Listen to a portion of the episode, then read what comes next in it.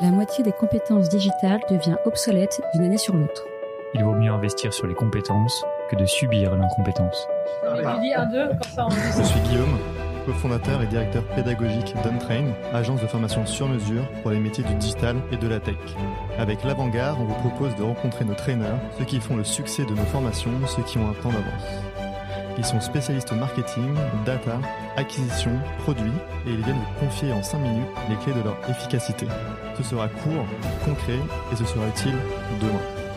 Bonjour à tous et bienvenue dans un nouvel épisode de l'Avant-Garde. Alors aujourd'hui, nous allons parler de mindset produit, savoir le définir et savoir le diffuser dans toute une entreprise, une organisation. Pour répondre à ce vaste sujet, j'ai la chance et l'honneur à nouveau de recevoir François, François qui est CEO de Vice Resource, également trainer chez Untrain. Il a travaillé en tant que coach product chez AXA, à la Société Générale, et euh, va aujourd'hui nous donner ses conseils justement pour euh, diffuser ce mindset produit dans les différentes entreprises. Salut François, avant de commencer, pourrais-tu te présenter rapidement s'il te plaît? Salut Guillaume, bonjour à tous. Je suis donc François, CEO de Advisory Source. Advisory Source, c'est une structure située entre l'agence et le cabinet de conseil qui est spécialisée dans le développement web et l'expérience utilisateur. Notre objectif, c'était de venir compléter nos compétences historiques de Advisory, qui est une structure spécialisée en product management, en proposant des rôles techniques afin d'offrir à nos clients une expérience produit de bout en bout.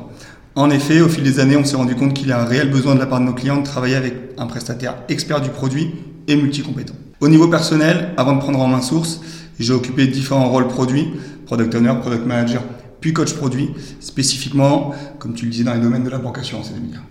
Merci François pour ton introduction. Alors justement, selon toi, quelles sont les grandes étapes à suivre pour insuffler un mindset product dans une entreprise?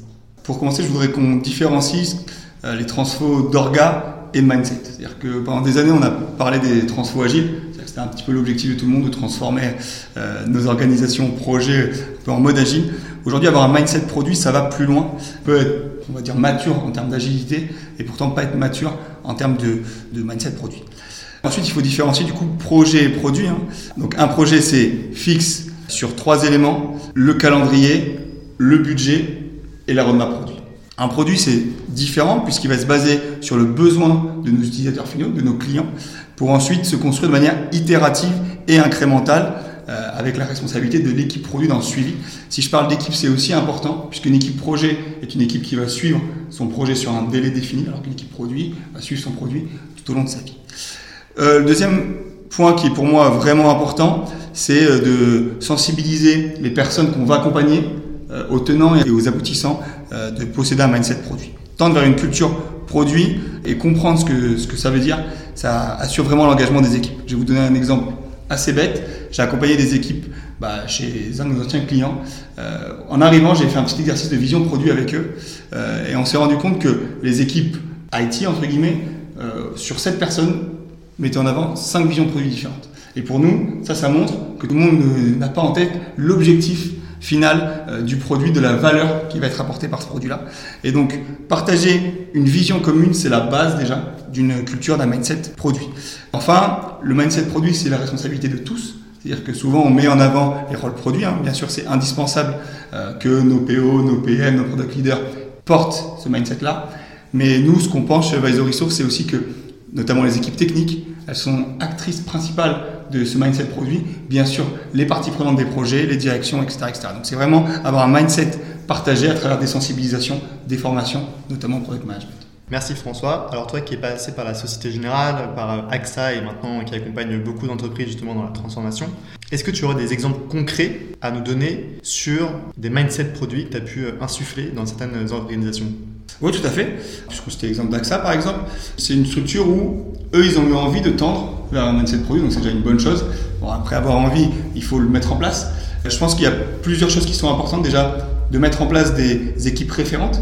Exemple, un petit peu, euh, où AXA a fait ça, a fait ce choix-là de promouvoir la culture produit au sein de certaines équipes pour tester la mise en place de ce mindset avant de l'élargir. C'est aussi l'erreur qui souvent a été faite dans les transformations d'organisation, de vouloir faire du totalitarisme un petit peu, passer du rien. Et puis le deuxième point important, c'est de construire et de partager une boîte à outils. C'est ce que nous on met en place chez Advisory et chez Advisory Source à la destination de nos clients, c'est de leur expliquer à travers des ateliers, des méthodes, des KPI aussi qui sont souvent importants pour les parties prenantes, bah, comment on va réorganiser notre vision du projet à travers un mindset produit. Alors, pour conclure ce podcast, est-ce que tu aurais des ressources à, partager ou est-ce que tu aurais un mot de la fin, un conseil à partager à ceux qui nous écoutent?